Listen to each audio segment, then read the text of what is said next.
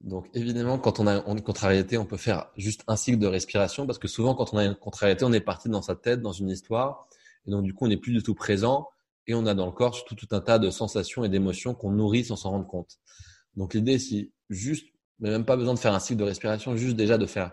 quelques respirations présentes où pareil, on se concentre vraiment de manière intense sur la respiration et on décide de lâcher notre histoire et notre contrariété et qu'on fait ça, qu'on fait ça déjà juste quelques secondes, eh bien, on crée une distance entre nous et cette contrariété. On donne une chance à l'énergie de la contrariété de se transformer et on donne une chance à l'histoire de la contrariété de pas trop s'attacher à nous. Et en plus de ça, si on respire calmement, bah, ça, ça a progressivement cet effet physiologique de revenir